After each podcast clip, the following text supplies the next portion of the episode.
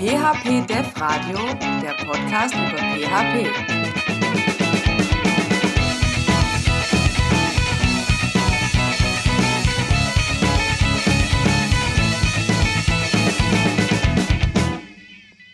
Hallo, herzlich willkommen beim PHP Dev Radio. Wir sind heute in Episode 6. Heute ist mit dabei neben mir noch der Ralf. Hallo Ralf. Hallo, grüß euch. So, und unser heutiges Thema dreht sich komplett um Laravel. Der Ralf hat einige Erfahrungen in dem Bereich Laravel und äh, ja, wir wollen das heute mal so ein bisschen wie so eine Art Interview machen, um uns äh, dem Thema Laravel so ein bisschen zu nähern. Und ich bin schon ganz gespannt, was der Ralf uns dazu zu berichten hat. Und wir steigen einfach mal direkt mit meiner ersten Frage ein. Und äh, ja, da zielt es darauf ab, Ralf, kannst du vielleicht uns und unseren Hörern mal ganz kurz Laravel vorstellen. Was ist das denn und was zeichnet das dann vielleicht auch gegenüber anderen Frameworks ein Stück weit aus? Gerne. Also Laravel ist erstmal ein PHP-Web-Framework, ein freies. Ich weiß gar nicht, ob es kommerzielle gibt. Weiß ich gar nicht. Ähm, also ich kann es frei äh, äh, in meinem System äh, zur Verfügung stellen. Ich kann frei darauf programmieren, kommerziell, alles gar kein Thema. Ähm, es folgt dem MVC-Muster und wurde 2011 von Tyler Otwell initiiert. Ähm, es gibt inzwischen auch eine große Community, die das System vorwärts bringt. Ähm, ist, ist vom Vorteil her sehe ich, ähm, dass es ziemlich einfach ist. Also der Punkt ist, PHP ist jetzt auch schon ein bisschen in die Jahre gekommen und viel äh, vom Coder-Nachwuchs finden halt Ruby oder Python viel cooler. Und ich glaube, das war auch so ein bisschen, was Tyler Otwell da zeigen wollte, was mit PHP eigentlich noch rauszuholen ist und hat sich eben auch an Ruby und .NET orientiert und Laravel erschaffen und, und sieht Laravel als auch Framework der neuen Generation an, ähm, weil, weil viele alten oder eingesessene Frameworks auch teilweise nicht mehr zeitgemäß sind, groß gewachsen sind, ähm, teilweise auch nicht so produktiv sind wie jetzt Laravel, weil ich mit Laravel ziemlich einfach zum Beispiel APIs machen kann. Ne? Ähm, und ja, Programmieren macht mit, mit Laravel einfach auch wieder Spaß. Also weil ich mich einfach um viele Dinge auch nicht kümmern muss, sondern wirklich produktiv mein System bauen kann. Okay, und das hast du ähm, ähm, schon vorher gewusst oder hast du das festgestellt oder ähm, gab es eine, gab's eine Projektanfrage? Warum oder wie bist du denn zu Laravel gekommen? Also ich habe äh, vor zwei Jahren, drei Jahren sowas, habe ich äh, ein Framework gesucht, mit dem ich ziemlich einfach eine API für den Oxid eShop bauen konnte. Ähm, habe hab mich erst auf Microservice, äh, Micro-Frameworks gestürzt. Ähm, ich dachte, ja, brauche nur eine API oder sowas. Habe mir dann Silex angeguckt, da gab es Probleme mit dem Oxid-Framework, es hat nicht so sauber funktioniert, kam ständig zu Konflikten.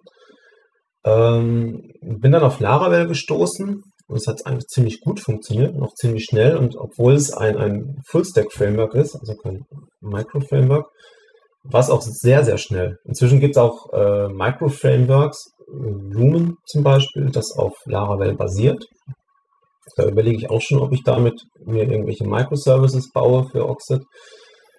Ähm, ja, ich bin dann einfach auf Laravel gestoßen, habe da ein bisschen mit Oxid eingebunden und äh, API gebaut und war eigentlich innerhalb von einem guten Tag, konnte ich Artikel anlegen, auslesen, ähm, anlegen, editieren, löschen.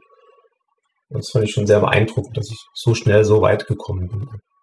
Ja, liegt das daran, dass das Framework, ja, ich sag mal, so eine, so eine Art API-Package schon mitbringt oder äh, liegt das an dem Unterbau oder wo hast du da gemerkt, dass oder was hat dich beschleunigt, äh, in kurzer Zeit eine funktionierende API da zur Verfügung zu stellen? Also Laravel trennt sauber ähm, API und, und Web. Also ich kann einen Controller für speziell nur für APIs nutzen oder nur fürs Web oder für beides. Da gibt es ähm, direkte Routes, die nur darauf abzielen. Also ich kann sagen, diese Root funktioniert nur in einer API, diese Root funktioniert fürs Web. Also damit konnte ich das schon mal sauber trennen. Es ist, ist schon im Framework mit drin, dass ich ähm, per Tokens mir Authentifizierung bauen kann für die API, ohne dass ich groß was machen musste. Also da gab es ein paar Kommandos, wo ich den User mit anlegen konnte und Laravel sagen konnte, okay, ähm, hier leg den User an, leg die Datenbank an, mach das. Und die sind schon vorbereitet da und ich muss sie eigentlich nur noch nutzen. Und das hat mich eigentlich sehr schnell vorwärts gebracht, weil ich mich nicht mehr darum kümmern musste, okay, wenn ich jetzt authentifiziere, auf was muss ich achten. Ne?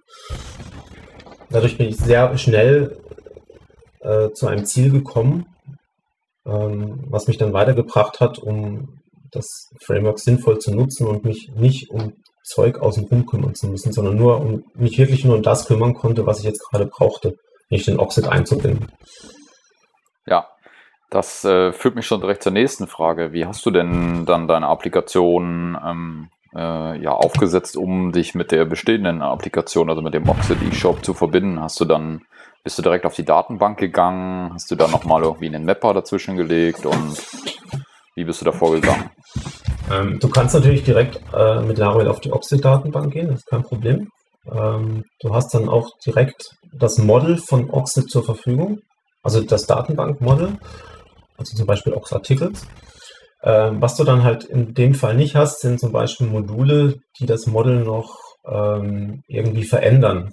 Ne, also du kriegst dann halt rein Datenbankfelder, aber nichts, was jetzt irgendwie das Model noch irgendwie verändert, sei es in der Preisstruktur oder äh, welche Sprache muss ich jetzt rausholen. Das, das ähm, regelt ja der Oxid in seinen Core-Dateien.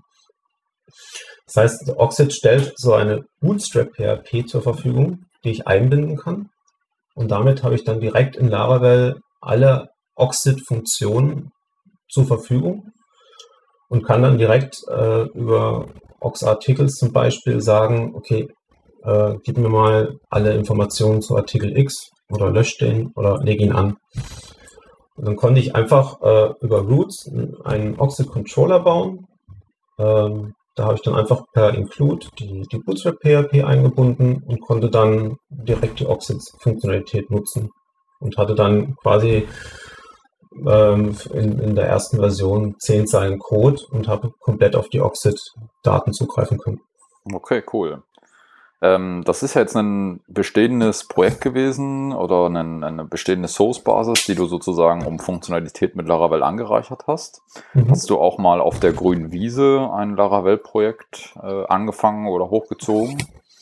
Ja, wir entwickeln gerade auf Basis von Laravel ein, ein eigenes System, ähm, ein eigenes E-Commerce-System ähm, und fangen damit quasi auf der grünen Wiese an und bedienen uns da Laravel. Ähm, und sind eigentlich sehr zufrieden damit. Also uns fehlt es an nichts. Ähm, es gibt Packages, die man dazu holen kann, auch Symfony-Packages, die da sauber da drin funktionieren. Ähm, ansonsten programmierst du es selber sehr schnell. Ähm, also ich kann es nur empfehlen, es mal auszuprobieren. Okay.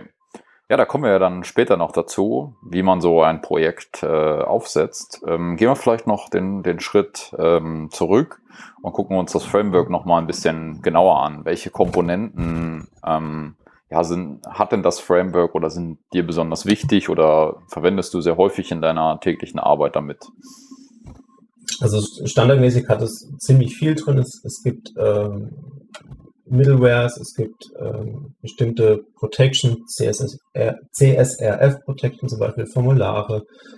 Ähm, ich kann Request Response direkt auswerten in meinem Routing und sie an bestimmte Controller übergeben mit einer bestimmten Funktion. Also ich sage dann einfach, okay, auf die Root API slash äh, Artikel slash ID kommt ähm, eine Artikel, eine Anfrage auf eine Artikelinformation. Das kommt dann nur über Get zum Beispiel rein ähm, und sagt dann, okay, geh auf den Controller Artikel mit der Methode äh, Get-Artikel zum Beispiel, wo ich dann mich an die Datenbank hänge.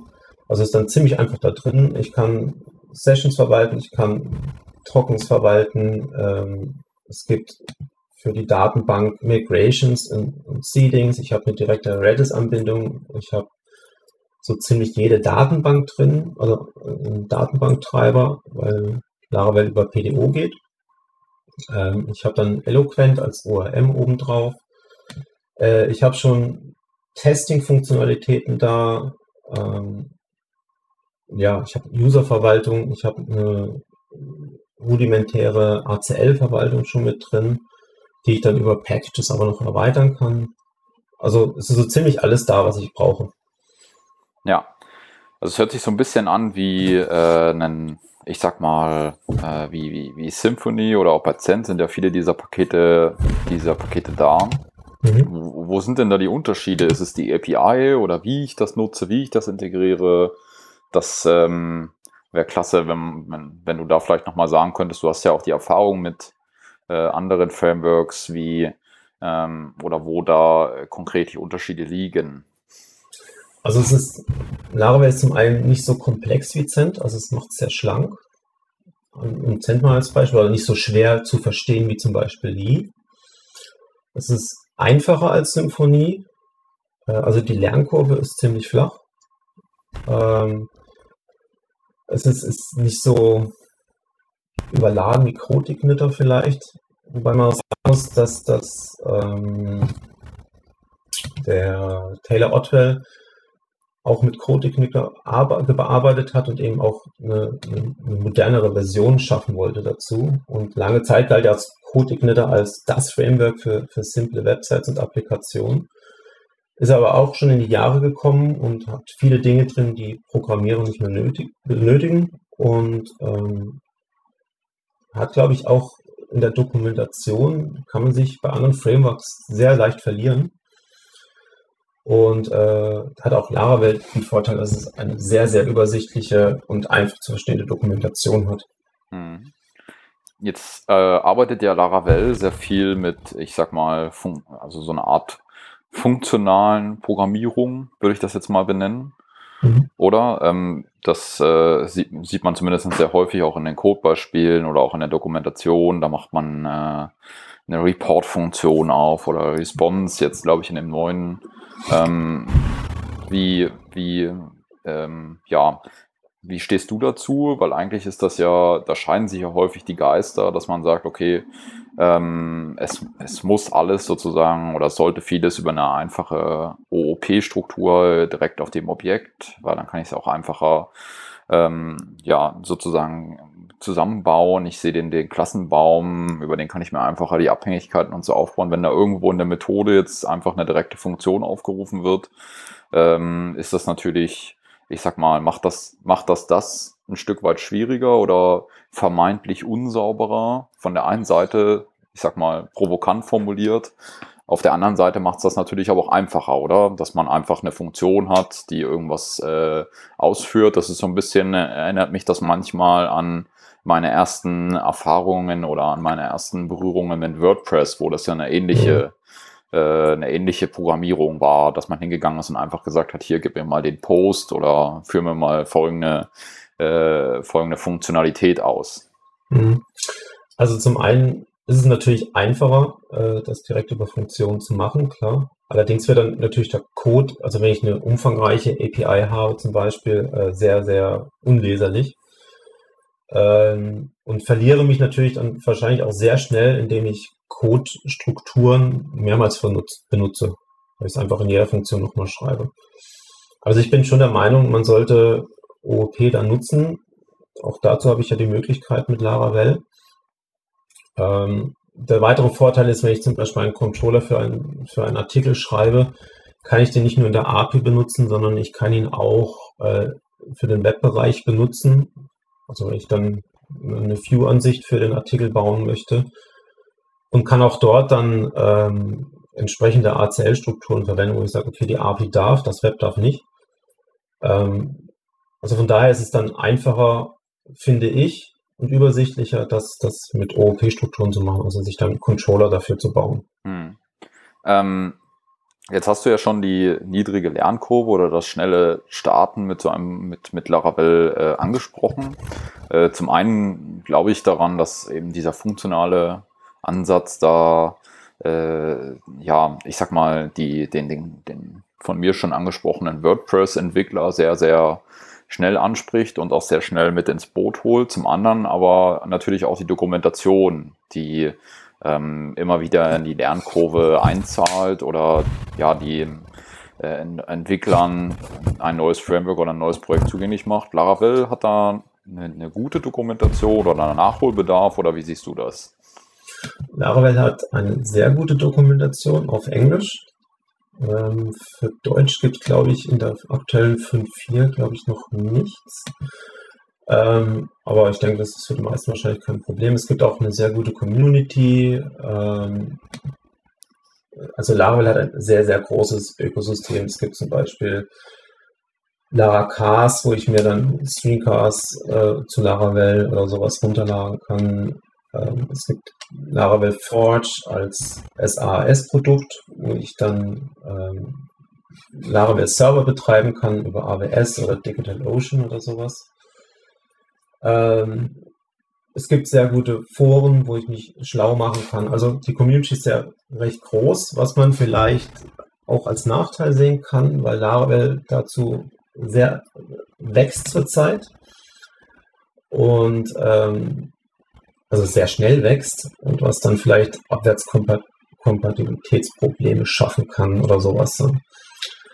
Ähm, du meinst, wenn jetzt viele Pakete entstehen, die dann vielleicht genau, nicht mehr gemaintained genau. werden oder wo die Codequalität vielleicht nicht so gut ist, genau, äh, genau. wie man das von den von, von anderen Paketen gewohnt ist, weil ähm, ja eine, eine, Vielzahl in Entwicklern unterschiedlichster Level sozusagen in der Community interagieren, genau. das Rad vielleicht auch zweimal erfunden wird, weil der eine das andere Paket noch nicht kannte und dass man da jetzt eher vor der Herausforderung steht, in dem äh, sehr großen Angebot, was ja sehr schön ist. Ja, also ich finde insbesondere die Lara Casts runden die Dokumentation von Laravel da sehr, sehr gut ab, weil es gibt ja, eben immer mehr ja. Junge äh, Entwickler oder auch äh, Entwickler, die mehr auf Videos oder Podcasts stehen. Gruß in die Runde an dieser Stelle. Und, und ähm, ähm, ja, lieber sozusagen das Ganze anders kommunizieren, Wissen anders kommunizieren, Wissen anders aufnehmen um sich so dem Framework ja. zu nähern. Ja, aber man hat natürlich die Herausforderung als Entwickler, dort den Überblick zu behalten. Ähm, genau. Was, was macht denn dort die, ähm, ich sag mal, die, die Lara, das Laravel Core Team um Taylor Otwell dafür? Gibt es da Initiativen oder eine Plattform oder Konferenzen oder ähm, wo man da versucht, die Community wieder an einen Tisch zu kriegen und das Ganze so ein Stück weit vielleicht in äh, in, eine, in eine Richtung zu schubsen, dass das noch händelbar bleibt oder dass man den Überblick nicht verliert. Also zum einen kannst du natürlich über äh, die Erweiterung über Packages machen, ne? also rein über Composer. Ich denke, da läuft viel, dass man da versucht, das irgendwie in so diese eine Richtung zu bekommen. Es gibt auch ähm, eine Konferenz, die ist immer abwechselnd in der USA und in Europa, aber da glaube ich immer in Amsterdam. Also zum einen ist es dann mal in New York, dann ist es wieder in Amsterdam, dann war es schon in Louisville, dann wieder in Amsterdam. Also sie wechseln sich da immer ab. Die sind mal einmal im Jahr, ein paar Tage, wo dann eben solche Themen auch äh, ausgetauscht werden, Ideen, Vorträge und alles, wo man sich informiert, informieren kann. Die geht immer so drei Tage, glaube ich. Also da wird viel gemacht. Ähm, und dann hast du natürlich auch die Sachen mit, mit ähm, Foren, wo du dich informieren kannst. Du hast auf der Laravel-Seite äh, immer News, wo jemand was vorstellt, so was, was mache ich denn da gerade? Es gibt Podcasts en masse, es gibt auf YouTube viel, was du viel für sehen kannst, Tutorials, Blogs, du hast auch Laravel News, kriegst auch immer aktuelle Packages mit. Also da läuft sehr viel, um das irgendwie in eine gewisse Struktur zu halten. Andere Frameworks haben halt da den Vorteil, da sie älter sind, die haben das schon. Ne? Laravel ist sehr jung, die müssen das vielleicht einfach noch da ihre Position finden. Aber ich glaube, sie sind da auf einem guten Weg, das, das in eine saubere Richtung zu bekommen. Ja, denke ich auch. Also die Lara, Lara Con heißt die Konferenz. Ähm, genau. Die findet dieses Jahr das erste Mal in äh, USA und in Europa statt. Also die startet jetzt in der nächsten Woche oder jetzt in dieser Woche. Mhm. Äh, wir, wir, werden ja am Montag ähm, ähm, dann, dann online gehen mit dieser Folge und alle, die uns dann direkt hören, können auf Twitter auf jeden Fall noch den, den Verlauf der LaraCon EU ein Stück weit nachverfolgen und äh, sind da auf jeden Fall up to date. Ähm, für alle, die wir jetzt angefixt haben, äh, die sollten da auf jeden Fall mal ja, kurz reingucken.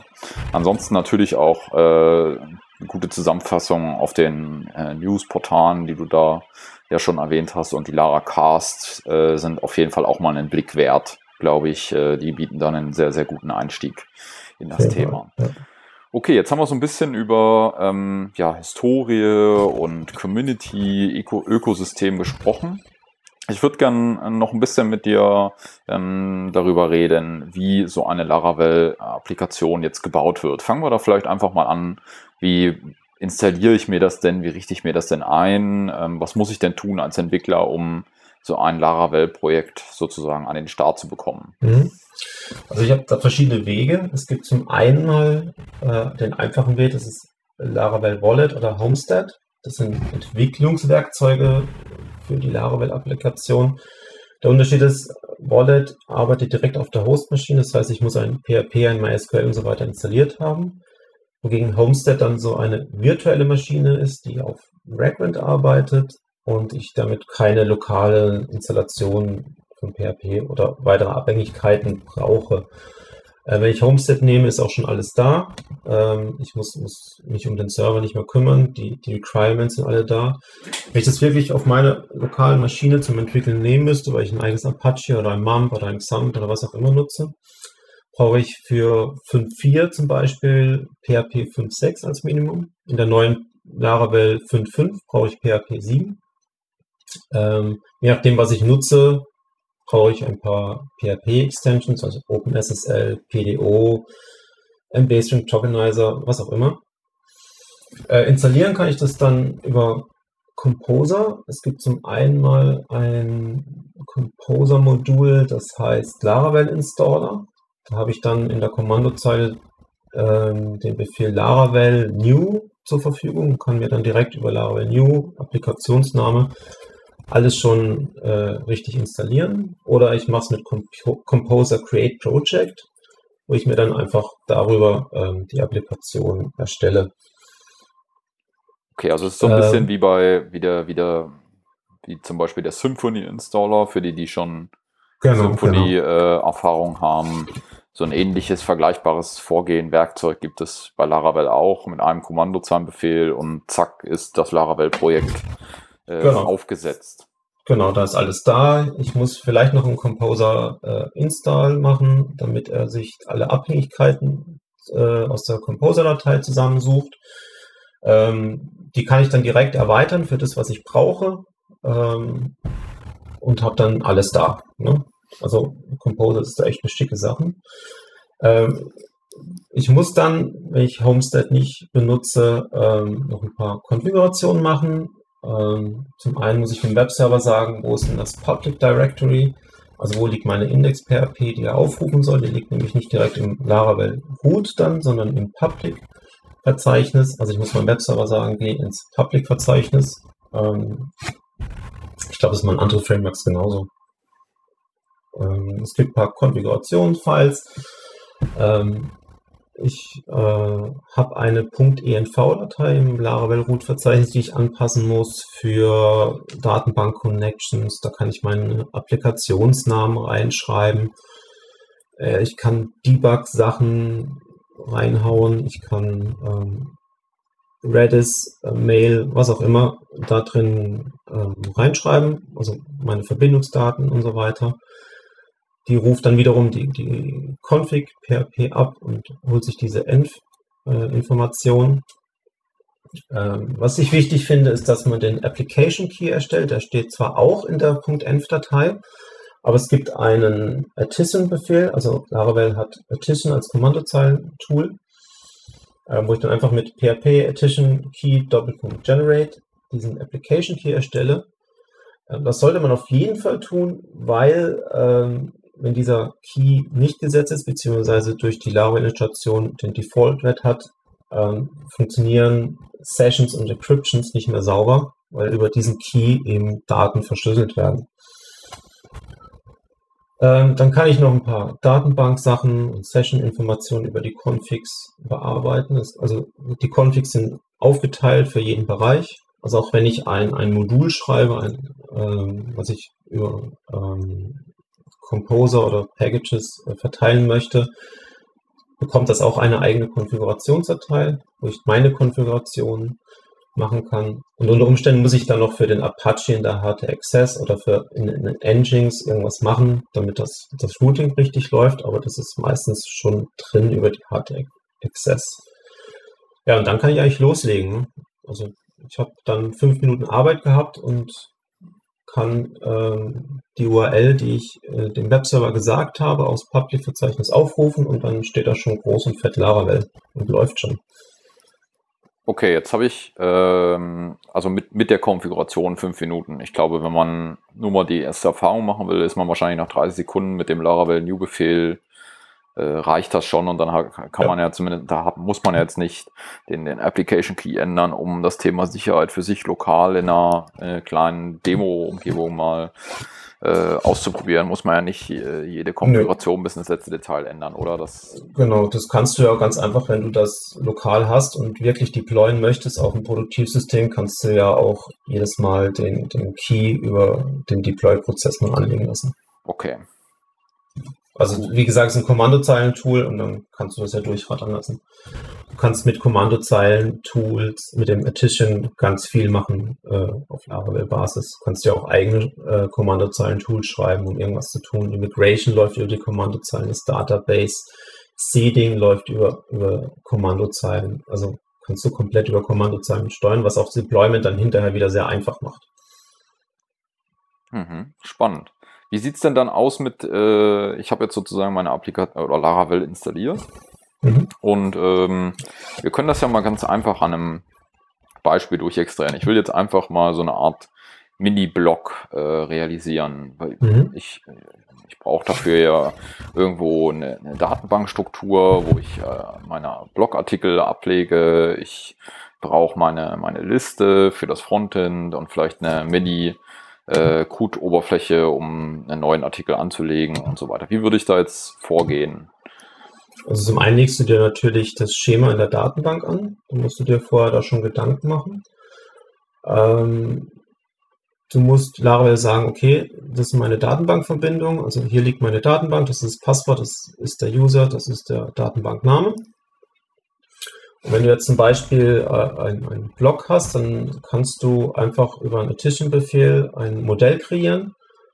Dann legt ähm, Laravel das schon an, dann hast du ein äh, im, im App-Verzeichnis, also alles, was ich tue, liegt immer nur im App-Verzeichnis, meine komplette Logik liegt im App-Verzeichnis. Da habe ich dann unter, Unterordner für Konsole, für Extensions, für äh, meine HTTP-Requests für Providers und so weiter. Und da liegt dann auch äh, diese Block-PHP heißt die dann, wenn deine Tabelle Block heißt, dann heißt die Block-PHP. Und die hat ein Namespace-App in dem Fall, hat automatisch schon bestimmte Use. Ähm, zum Beispiel für die Datenbank ähm,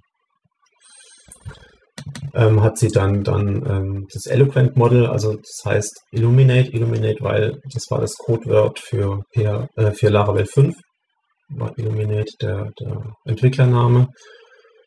Ähm, Database Eloquent Model ne, und dann habe ich einfach nur noch Class Block Extends Model und habe eine leere Klasse und habe eigentlich kompletten Zugriff auf meine Blogartikel.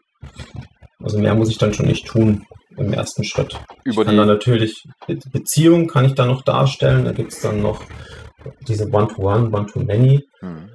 ähm, die ich mir dann reinbauen kann. Ähm, aber das sind auch nur zwei, drei Funktionen oder, oder Protected-Variablen und dann sind die da. Und das war es eigentlich schon. Dann habe ich da meinen Block und kann dann über die Controller äh, und die Views dann steuern, was will ich wo anzeigen. Okay. Also ich lege mir dann einen Controller an, ich lege mir eine View an. Äh, Laravel arbeitet dann mit Blade als, als Template-Sprache. Ähm, die lege ich dann allerdings nicht im, ähm, im App-Verzeichnis an, sondern im, ähm, im Resources, ähm, Resources Views heißt der Ordner.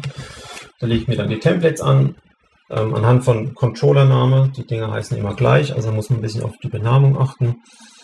Ähm, mehr muss ich mich eigentlich nicht drum kümmern. Also kann dann innerhalb locker von, von ein paar Stunden, wenn ich mir noch detaillierte Gedanken machen muss über das Modell und so weiter, äh, mir einen, einen Blog schreiben. Okay. Ganz einfachen. Ähm, jetzt hast du gerade gesagt, äh, die, die, die, die Klasse ist leer oder da steht jetzt nicht so viel drin, die dann angelegt wird. Das macht Mhm. dann alles ähm, sozusagen das Illuminate-Modell-Objekt für mich im Hintergrund oder Genau. wie kommen da die Das macht Daten es rein? Eloquent. Ja. Eloquent ist so ein, so ein wie, wie, ähm, gibt es ja jede Menge ORM Doctrine zum Beispiel. Sowas in der Art ist Eloquent. Ähm, und das steuert für mich schon eigentlich schon alles. Das heißt, da darf man jetzt nicht als Entwickler erschrecken, dass da die, dass das irgendwie nicht funktioniert hat, sondern da, ähm, äh, wie, wie, wie greife ich denn darauf zu, auf die einzelnen äh, Daten? Ist das äh, ähm, ja das Active Record Pattern und dann habe ich irgendwie Properties oder Getter oder Setter oder wie komme ich da, Also ich- wenn ich mit dem Ob wenn ich mit dem Mhm. Objekt oder mit der Datenbank arbeiten möchte, wie komme ich da an die Daten ran? Ähm, ich muss im Controller zum Beispiel ähm, erstmal das, den Use-Befehl nutzen, um auf, mein, äh, auf meine Model-Datei, äh, also einfach den Namespace der, der Model-Datei angeben und dann habe ich die Sachen zur Verfügung innerhalb meiner Controller-Klasse und da kann ich dann einfach sagen, als Beispiel Block, Doppelpunkt, Doppelpunkt, Find, äh, Find zum Beispiel ID 1 und gibt mir dann ähm, den Wert aus, aus, ähm, aus Text zum Beispiel raus. Das ist eine Zeile. Dann habe ich die Sachen da, übergib sie an die View und stelle sie da. Fertig. Okay. Ja, das hört sich ja wirklich sehr einfach an. Und ähm, ja, ähm, wirklich, glaube ich, auch sehr ähm, ja, einfach zu verstehen. Also mit, mit wenigen Worten, glaube ich, äh, kann man da die, Mhm. die, die Funktionalität oder die Funktionsweise von Laravel äh, erklären, ähm, was es schon sehr charmant macht, finde ich. Ähm, was sind denn so Highlights aus der täglichen Arbeit? Wo sind denn da die, die versteckten, äh, die versteckten Highlights, die man vielleicht auch erst nach der ein oder anderen Woche Arbeit mit Laravel entdeckt? Was, wo, wo sagst du, okay, das, das ist mal wirklich eine, eine richtig geile Sache, dass sie das so und so gelöst haben? Ähm, auf jeden Fall die Konsolenbefehle. Also da stoße ich heute noch immer wieder auf neue Dinge, wo ich denke, ah, das kann ich auch über die Konsole machen, weil ich irgendein Tutorial gelesen habe, äh, auf einmal einen neuen Konsolenbefehl entdecke. Also man sollte sich auf jeden Fall mit Tischchen und den Konsolenbefehlen von Laravel auseinandersetzen. Die nehmen einem sau viel Arbeit ab. Okay, also die, äh, das einfache Tooling sozusagen innerhalb des Frameworks. Ähm, Mhm. Gibt es denn beim Programmieren, wenn ich jetzt Code produziere, Sachen, wo du sagst, okay, das ist genial gelöst oder Ja, zum Beispiel, wie gesagt, was wir gerade hatten, das, das Model-Konstrukt, dass ich äh, eine leere Klasse habe und erstmal damit alles funktioniert, finde ich sehr gut. Ich muss mich darum nichts mehr kümmern. Ähm, ich, ich kann die Konsole sehr gut erweitern, indem ich mir gewisse Sachen einfach da automatisieren möchte. Ähm, wie gesagt, da sollte man sich wirklich mal im Detail mit beschäftigen. hm, Ähm, ich habe bestimmte Architekturkonzepte, wie die mir das Leben erleichtern, Service Container Providers, Facades und so weiter. Ähm, mir werden Sicherheitsdinge schon abgenommen, zum Beispiel in Formularen mit dem CSRF Protection. Also sind lauter so kleine Dinge, die, die mir das Arbeiten sehr viel einfacher machen, weil ich mich nicht drum kümmern muss. Okay. Ähm, was ich äh, so festgestellt habe, ähm, ich habe auch mal so ein Stück weit den Kopf in, den, in das Laravel Framework hineingesteckt und äh, die, was mir aufgefallen sind, sind die Collections.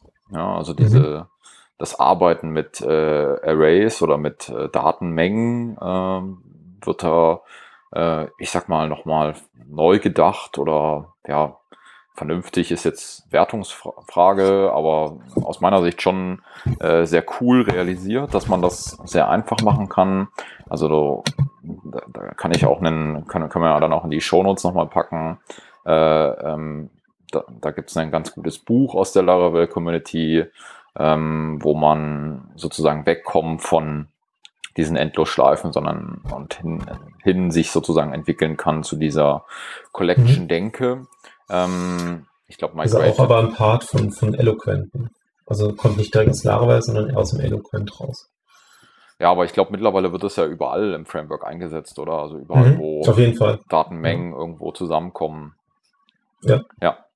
Ähm, und ein anderer Teil, der mir auch sehr positiv aufgefallen ist, sind die Queues. Also dieses asynchrone Denken, ähm, dieses asynchrone Prozessen von Informationen ist auf jeden Fall in der Denke von dem Taylor Otwell oder von dem Core-Team schon sehr weit äh, vorangeschritten. Ja, dass man mit Queues sozusagen eine sehr einfache Möglichkeit hat, äh, Sachen asynchron umzusetzen und das mhm. wirklich sehr, sehr einfach einem gemacht wird, das zu adaptieren, anzuschalten und äh, in die eigene Verwendung zu bringen. Hast du schon mit ja, Queues gearbeitet? Nee, mit Queues direkt noch nicht. Ich habe schon aber mit Task Redunning gearbeitet. Also ich dann einfach meine Cron-Shops mit Laravel direkt verwalten kann und sagen kann, okay, mach das zu einem bestimmten Zeitpunkt. Ähm, Queues werde ich wahrscheinlich demnächst dazu kommen und mir das nochmal im Detail anschauen. Ähm, weil, wie gesagt, wir bauen gerade ein eigenes ähm, Framework für E-Commerce und da wird das auf jeden Fall kommen. Mhm. Da werde ich mich damit definitiv tiefer beschäftigen. Okay. Um, um, Jobs anzulegen und so weiter, die gewisse Dinge dann tun. Ähm, ja, da, da, geht ja auch so ein bisschen, ähm, vielleicht ist das auch eine gute Überleitung zu dem, äh, zu dem aktuelleren ähm, Release, also Laravel äh, 5.5 steht ja mhm. vor der Tür. Also wird jetzt, ich denke, in den nächsten zwei, drei Wochen released werden.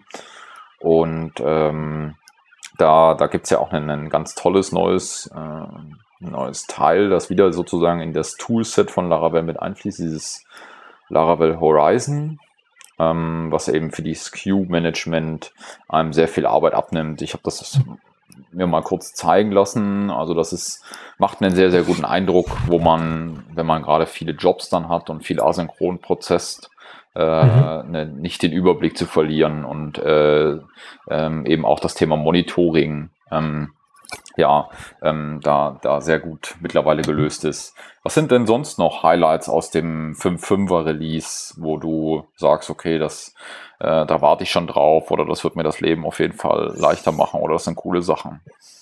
Ähm, was ich sehr spannend finde, ist das File Storage.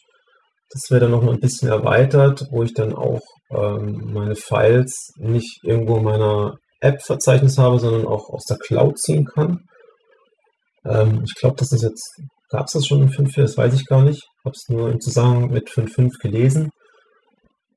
Ähm, es gibt ähm, ein paar neue Funktionen, die mir das Leben erleichtern, zum Beispiel String Helpers, wo ich mir dann ähm, Strings einfacher auseinanderzunehmen kann als jetzt mit rein PHP-Funktionalität.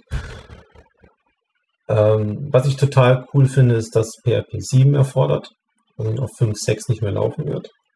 Das sind so meine Highlights eigentlich der 5.5. Okay, und die 5.5 wird natürlich Long-Term Service Release. Ja, es ähm, gibt, glaube ich, schon das zweite.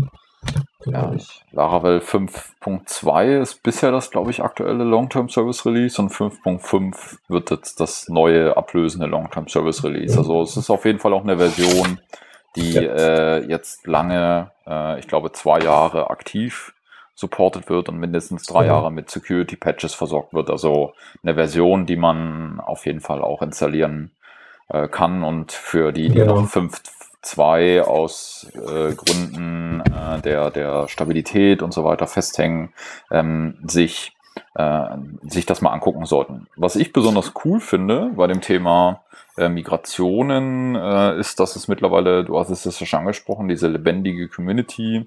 Es gibt mittlerweile Services, die einem, ähm, ich glaube, für 20 Dollar ein Update machen von 5.3 auf 5.4 und solche mhm. Themen. Also eben diese, es entstehen eine ganze Reihe von interessanten ähm, interessanten Services, weil natürlich die Community so aktiv ist und so groß ist und stetig wächst, ähm, wo, wo man, ich sag mal, mit einem überschaubaren Dollar oder Euro als Unternehmen, aber auch vielleicht als Freelancer Projekte äh, ja ähm, sehr einfach managen kann. Das ist ein Aspekt, der ja. mir noch mittlerweile in den letzten Wochen äh, äh, ja sehr, sehr stark aufgefallen ist. Ja, es gibt inzwischen auch Frameworks, die auf Laravel basieren. Also vorhin habe ich glaube ich schon gesagt, Lumen als Micro-Framework. Micro wo wirklich darauf ausgelegt ist, nur REST-APIs ähm, anzubieten und alles, was äh, nicht für REST gebraucht wird, ähm, wie vielleicht Session oder sowas, ähm, rausschmeißt. Ähm, Spark, ja, Spark ist noch so eine Erweiterung, die dann noch eine detailliertere Benutzerverwaltung und Frontend Zahlungsmöglichkeiten schon mitbringt. Ähm, also da, da passiert ganz viel nach hinten raus. Okay, spannend. Wie sieht das ähm, aus?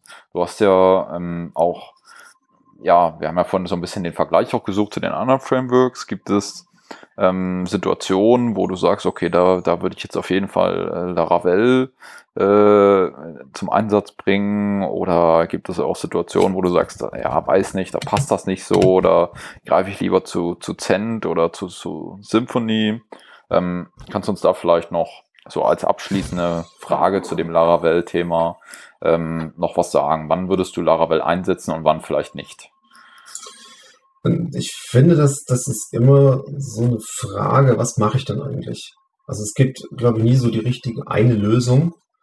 Ähm, es wird bestimmt, also mir ist jetzt noch kein Projekt begegnet, wo ich sage, jetzt möchte ich aber Symfony nutzen. Ähm, ich konnte bisher mit Laravel alles ganz gut handeln, aber es wird bestimmt Dinge geben, wo ich vielleicht ähm, mehr das aufgebauschte Cent brauche oder das größere Symphonie. Es ist vielleicht auch so eine persönliche Frage, weil ich schon seit Jahren mit Symphonie oder Cent arbeite und jetzt keinen Bock habe, mich mit Laravel auseinanderzusetzen, weil ich die Frameworks einfach in- und auswendig kenne und dann mache ich natürlich damit meine Sachen. Also es gibt nicht so den, den Königsweg. Ähm, ich denke, dass Laravel spannend ist. Ähm, ähm, einen neuen Schwung in die PHP-Community bringt. Und ich kann nur jedem empfehlen, es mal auszuprobieren und dann seine eigene Meinung zu bilden, zu denken, geil, kann ich was mitmachen oder ja, ich bleibe doch lieber woanders. Ja, also ich also, glaube auch im Sinne der, des Horizont-Erweiterns, neue Dinge kennenlernen, äh, sollte man sich das auf jeden Fall mal angucken. Mhm. Okay, ich würde sagen, ähm, wir, wir nähern uns der Dreiviertelstunde und wir nehmen es uns ja schon seit längerer Zeit mal vor, äh, nicht äh, andauernd zu überziehen. Wir haben jetzt einen ganz guten ersten Einblick, glaube ich, in das Thema Laravel bekommen und mhm. äh, machen für heute den, den Deckel mal drauf. Vielleicht findet sich ja nochmal die Chance, ähm, einen zweiten Teil im Laufe des Jahres zu machen oder im Laufe der, der, der nächsten Monate zu machen, weil ich glaube, da ähm, wird sich noch sehr, sehr viel tun, da wird sich sehr, sehr viel weiterentwickeln und da wird man wahrscheinlich nicht müde, auch neue interessante Features oder einzelne Komplexe nochmal sich rauszugreifen und die näher ein bisschen zu beleuchten. Genau. Okay, dann ähm, kommen wir zu unseren Picks von heute. Ähm, ich fange am besten direkt mal an. Ich habe äh, ein Thema mitgebracht, äh, das das Thema PHP und Chatbots ähm, betrifft, und zwar den Botman. Äh, kann sich jeder mal angucken unter botman.io. Ähm, verlinken wir dann auch in den Show Notes. Ähm, ja, ist es ein, ein sehr, sehr einfaches PHP-Framework, um eben Chatbots zu bauen.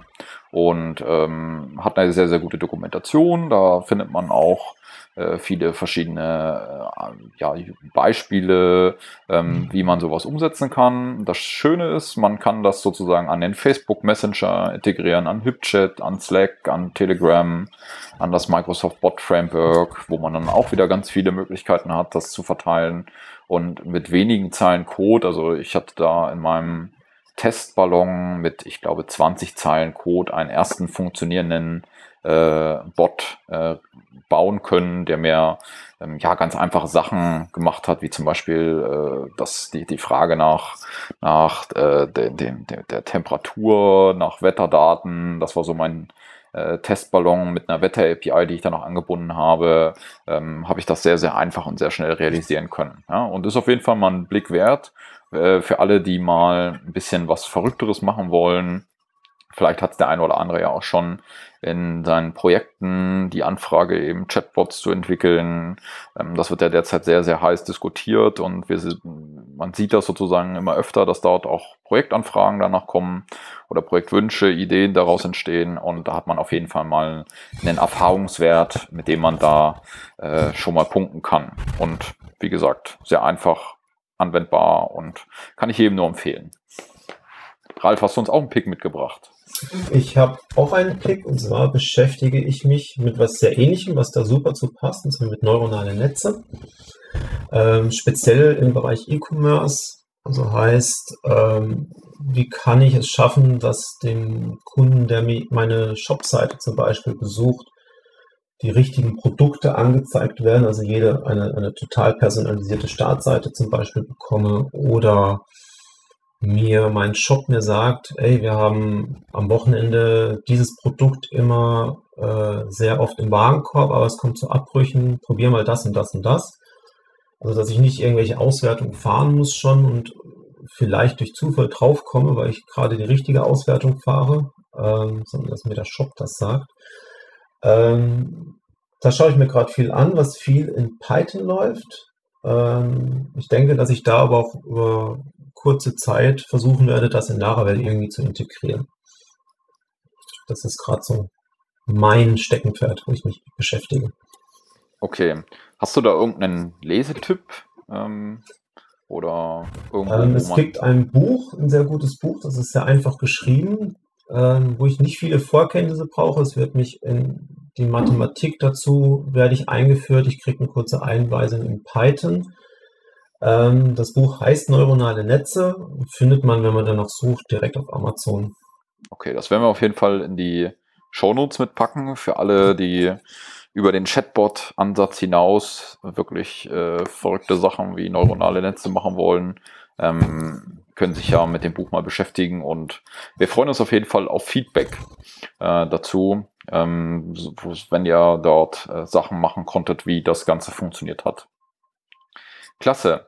Ähm, dann sind wir auch schon am Ende unserer Ausgabe Nummer 6. An dieser Stelle nochmal der, die Bitte an euch, wenn euch dieser Podcast, äh, diese Folge gefallen hat, ähm, bewertet uns bitte bei iTunes. Äh, wir freuen uns dort über äh, jede Bewertung. Wir freuen uns auch über Feedback auf Twitter oder in den Kommentaren unserer Webseite www.phpdevradio.de. Und ja, würden uns freuen, wenn ihr uns beim nächsten Mal wieder einschaltet. In diesem Sinne, Vielen Dank, dass ihr dabei wart und auf Wiedersehen. Ciao. Ciao.